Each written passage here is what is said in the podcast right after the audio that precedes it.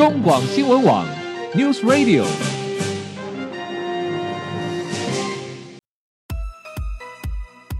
政治大人物，企业 CEO 有何成功的秘诀、制胜的绝招？周日，Mr. Big，请他们说分明。社会重要议题，台湾文化传承，哪些话题最新鲜、最有趣？周日，Mr. Big 带您关心台湾脉动。每周日下午三点零二分，跟着主持人郭志珍，您也是周日 Mr. Big。各位中广新闻网的听友，大家好，欢迎收听周日 Mr. Big 焦点人物、焦点话题时间，我是节目主持人郭志珍。就在去年啊，月末十一月吧啊，在中国大陆北京啊，北京的郊区大兴区发生了一场大火。这场大火烧出了北京啊，这个北京市这个长期严重违建的问题。同时，也让北京当局执行所谓的切除低端人口的这个行动被烧上了台面。对于北京当局所谓的低端人口，其实指的就是生活在北京、他们低学历、低收入、从事低端产业的廉价劳动的人口啊。对这一群被中国大陆政府特别标签化的低端人口啊，对这件事情事实上呃。长期以来上就被呃各国国际媒体所关注，其中法国《费加罗报》驻中国的特派记者 Patrick 圣保罗耗时两年，深入了北京社会的底层，实地贴身采访了这一群低端人口的生活形态以及他们的背景，完成了低端人口中国是。这一群地下鼠帮鼠族所撑起来的这一本书啊，引起了国际社会普遍高度的关注。在这本书里面，实际上透过作者实际的调查啊，作者把这一群低端人口大致区分为鼠族、蚁族、民工、移工四种不同的状态身份，而蚁族定义的就是呃低薪找不到工作而。聚居在廉价出租房里面，但是他们却是拥有非常不错大学文凭的毕业生，而另外一种处境更为艰难艰困的，就称为鼠族啊。他们这一群是学历不高，收入不高，但又必须被迫必须要在大城市里面生存，他们住不起一般的出租房，因此就转而蜗居于地底下，犹如鼠辈一般。社会底层的这一群人，好，无论我们说从中国近十年来所呈现高度成长而且亮丽的经济表现，在对照这一群被标签、被遗弃在繁荣城市地底下的这一群人，如今却又再度遭受到呃中国大陆政府无情以切除清退行动的这群。低端人口，我们不仅令人思考说，在中国迅速壮大富裕的这个经济数字的背后，这一群低端人口到底为这一些美丽的经济数字做出了多大的牺牲？无论是在基本的生存权，或者是最起码的人性尊严，好像似乎都荡然无存，牺牲颇大。好，在今天节目中，我们就邀请到《低端人口中国是地下这帮鼠族撑起来的》这一本书的主编。黄淑珍小姐来到节目中来为我们导读一下，到底在作者 Patrick 他的眼中亲眼所见证的这一群低端人口，无论是蚁族还是鼠族，他们到底过的是一种什么样的生活，而又是一种什么样的生存的信念，能够支持他们能够在如此艰困的环境中继续生存下去呢？你好，黄淑珍小姐。主持人好，观众朋友好。好，呃，其实作者 Patrick 圣保罗，他他好像写这本书是时间很早吧？哦，对，他大概在二零一三年的时候派驻到北京，嗯，那他花了两年，大概在二零一五年的时候完成这本书。OK，一六年的时候出版。好，这是好巧不巧的，就在去年一场大火把这个问题烧出台面了。没错。啊，而且低端人口这点这这个名词，事实上，呃，过去几年也一直被呃不同的国际社会媒体所探讨。是。啊，其实低端人口存在北京四处，甚至是说，呃，广泛来讲，应该不仅仅限于北京了啊。很多的地方当然是以北京比较着重啊。这个社会底层其实由来已久啊，之所以会特别浮到国际社会台面，当然除了那一把火给烧出来的，而就在那个火火灾的第二天，北京当局好像就立刻呃发出了公文哦，部署了一个所谓的为期四十天的，他们叫做以安全隐患大排除、大清理、大整治的专案行动，好像在那个官方文件里面就就看到那个所谓的清除、切除。低端人口这个很很敏感的字眼哦，好像据统计啊，据后来那个呃媒体的统计，在那一次的切除跟清退低端人口的行动中，约有近百人就遭到驱离耶。好，呃，所以我们就不仅要来回过头来谈谈这个作者 Patrick，他真的是，哎，他的确可能是因为他长期。呃，派出在北京嘛，他真的是已经看到了那个问题的所在，所以他花了两年时间做实地的呃调查报道哦。好，那到底在他所看到的、所调查、所见的北京的低端人口实际上有多严重，而他们所形成的结构又是如何呢？是的，这个作者他在探查低端人口的时候，嗯、我觉得。他主要最让他可以深入核心的是在于他发现他家的地下室里面就住了一群他想要采访的对象。他的住家的楼的地下室，那他基本上他是一个外国派驻在北京的，他的整个生活条件应该不差才对吧？他在北京生活是非常上层，他去的都是进口的超市，uh -huh. 他的邻居也都是收入很高，几乎都是外国人。嗯哼，但是。他在那边住了可能也好一阵子，嗯，但是等到他在进行这个问题、这个采访题材的时候，他才发现他真正要采访就在他家的地下室里面。哇，所以意味着事实上他在那边就算居住多年，他也从来不曾到过地下室，因此也从来不曾发觉他的底下住的这样的一群，可能就是他笔下所写的蜀族这一群人吧。没错，就是他之前看到的北京其实。只是一个面相而已，嗯，但他没看到的北京，却是他要采访的那个对象。哎，那很有趣，你帮我们帮我们说明一下，到底在他所居住的那一个应应该应该叫做是豪华社区了啊啊，毕竟是他们是一个外国人居住的社区的话，那到底那个社区呃，随着电梯的声响，怎么会隔出两种完全不同的人生？到底是怎么回事呢？他所看到的景象又是如何呢？这件事情就很有趣了，因为呢，就是虽然他地下室住的有，比如说附近工地的工人，嗯哼，他们就是可能隔几个街区之外，某某间夜店里面的员工，OK，也有他们自己大楼地大楼自己的那个清洁员、服务员，或是门口的门房，嗯哼，但是呢，这里的住户却完全不知道这些人全部都住在地下室里面，OK，那有一个问题是，他们的入口是分开来的，哦，这栋。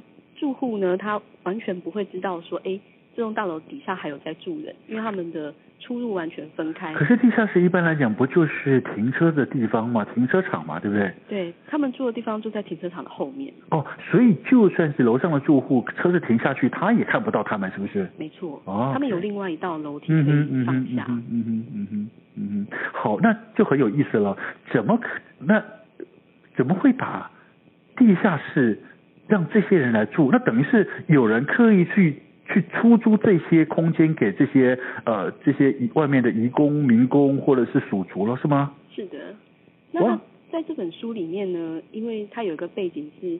呃，在冷战时，他们为了要防范空袭，在北京城下挖了非常多的地下的空间，让人可以居住。哦。那据说这些空间有一些地方大到你是可以在里面开百货公司的状态。真的啊？对，它其实里面的生活机能，因为可能当时预期有好阵子会在地下居住，嗯，那他们那些空间规划其实还算 OK。那他们的就是大楼，每一栋大楼底下也就是规定要有地下室，也是为了战争。这个方向去设计。嗯、OK，原来就是起源于当时的冷战时期，因为那时候还是应该还是毛泽东政府时代吧，是吧？哦，所以那时候在北京啊，根据作者的调查说，那时候北京差不多有三十万的居民投入了当时的那一场所谓地底的攻势，打造出一个真正的地下城。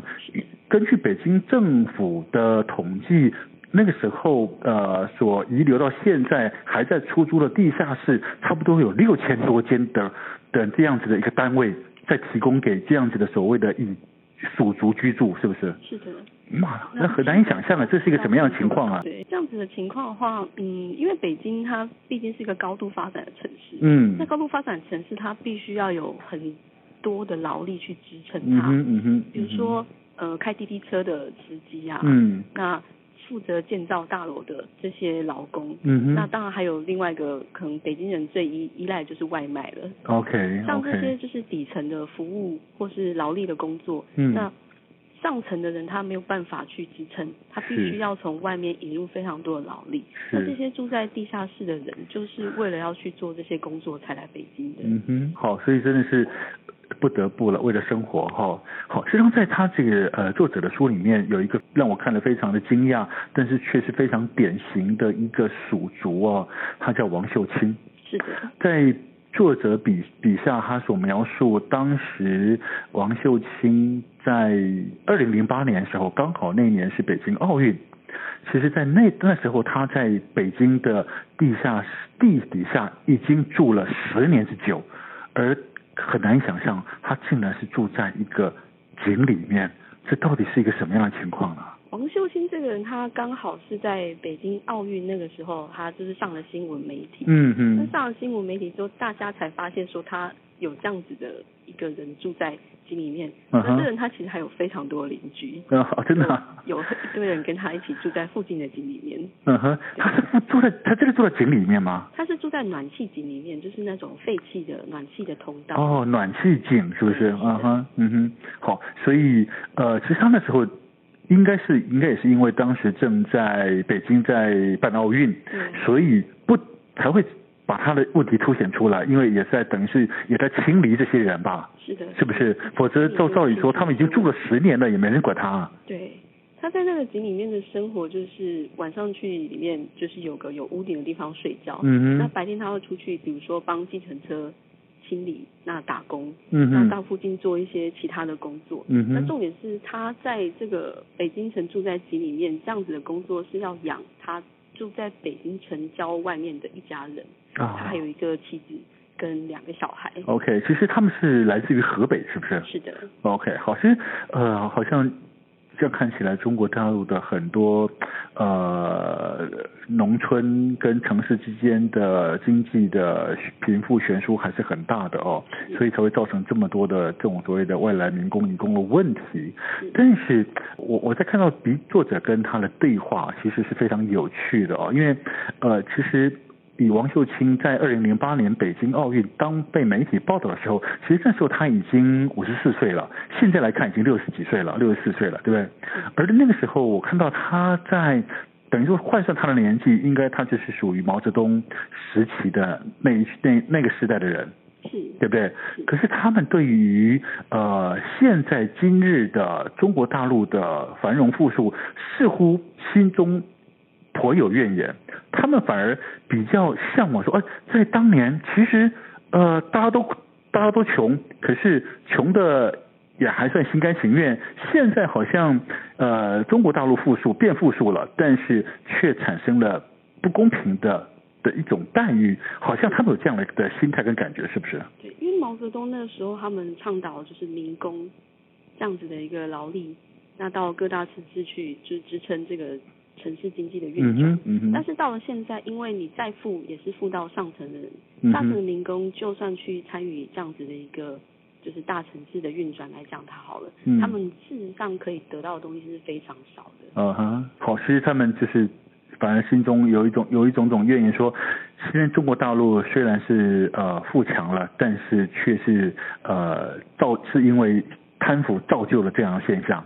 是的，对不对？他们对这个对这个东西他们是非常在意的，反而认为说哦，现在的习习主席啊，中国大陆习主席强力肃贪，他们是给予肯定的啊。是的，这本书里面有个有意思的地方是，这作者不管到哪里去采访谁，只要去问说为什么来北京这边工作，uh -huh. 他们都说必须要靠关系，在家乡你要找工作要靠关系，嗯哼，北京你要找工作你也要靠关系，关系对，那。那都那都都需要靠关系，那为什么要北京更辛苦的地方呢？因为里面有好几个案例，他们都是在家乡，比如说什么六十平的房子啊，嗯，家乡空气又好，北京有雾霾嘛，嗯，可是他们还是必须到北京去，是因为家乡那边没有工作给他们做。哦，OK，哦，就算有关系，你也找不到工作的意思了，是吧？就是靠个关系，一有关系，关系还是有更强的关系。OK，相相比较下去就。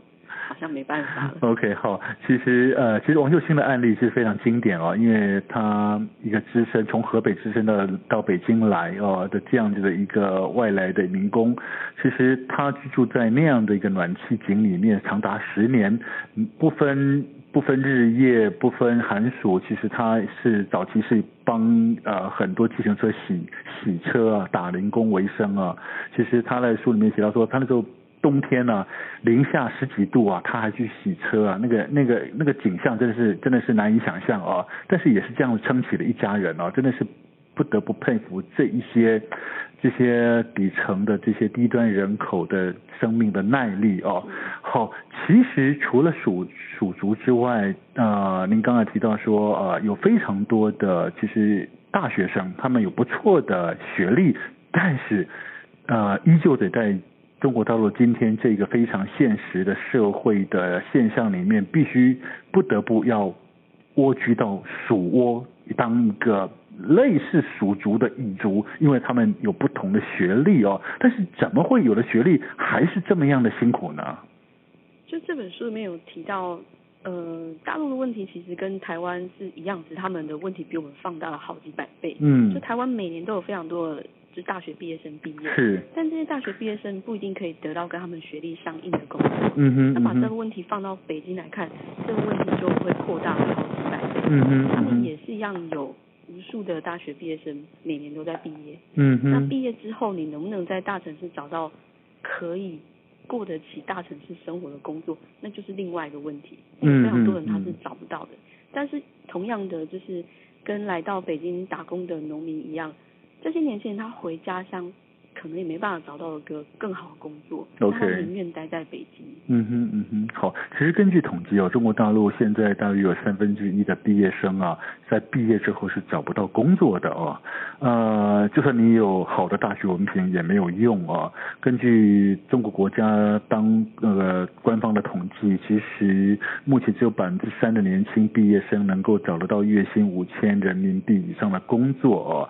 啊，实际上是非常非常的少的，所以呃，根据中国社会呃社会学家啊的一个研究，北京啊，事实上整个中国大陆可能未来还要再创造出一千三百万个工作的机会，才能够满足呃我这个。作者所说的这一大群的异族啊，也就是所谓拥有大学文凭的失业的大学生啊，所以看样子这个问题是很难以被解决的。对，怎么创造出这么多工作机会来呢？那这本书里面，就是作者他到嗯偏乡去的时候，有跟他们官方的几个领导嗯有过谈过，嗯，对，有过一段匿名的对话，嗯。那一开始的时候，他们当然是打官腔，说他们会引入工作，让年轻人回来。是。但是后来他他们也坦诚，这是不可能的事情。是啊。到底要怎么样才可以让这个城市发展起来？他们也是非常困扰。所以呃，看到看到问题现象，但是看上去也是无解了。对。OK，好，其实我们就真的很难以想象哦，但我们外面呢，一般人从国际社会上看到的。都是中国大陆快速崛起，然后经济成长率每年都不断的持续维持在双位数，尽管现在慢慢慢慢下滑哦，但是还是非常的亮丽。但是竟然在背后隐藏的是这么多不为人知的很多社会底层的问题跟现象，到底是什么样的结构造成了今天这么多的异族、蜀族？不同的移工民工的问题呢？我们先休息一下，待会回到节目中，我们请主编淑珍来告诉我们说，其实到底我中国大陆想过没有，什么样的问题造就了这些低端人口？他们是从何而来？而又该如何解决呢？还是真的无法解决呢？我们先休息一下，待会回到节目中继续聊。